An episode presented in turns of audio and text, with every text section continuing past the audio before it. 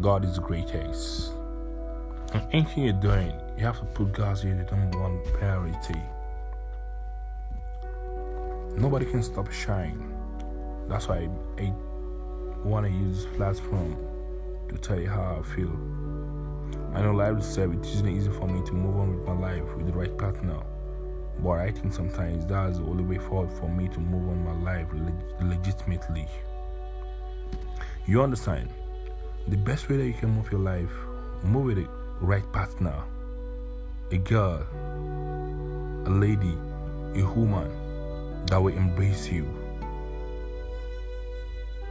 that will teach you the, the good things of life, the good things from God.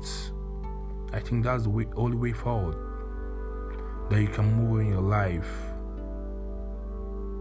with a bigger achievement that you won't regret it again. Life itself is all about understanding. It's when we understand, then we're gonna understand God. Because God is the most greatest.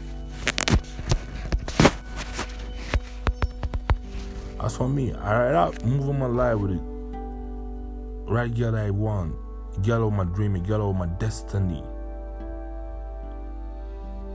I want to really achieve it. I want to still be grinding 100.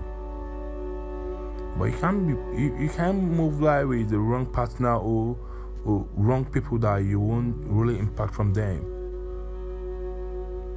You can't move your life with them. So me, I decide to move on my life with the right partners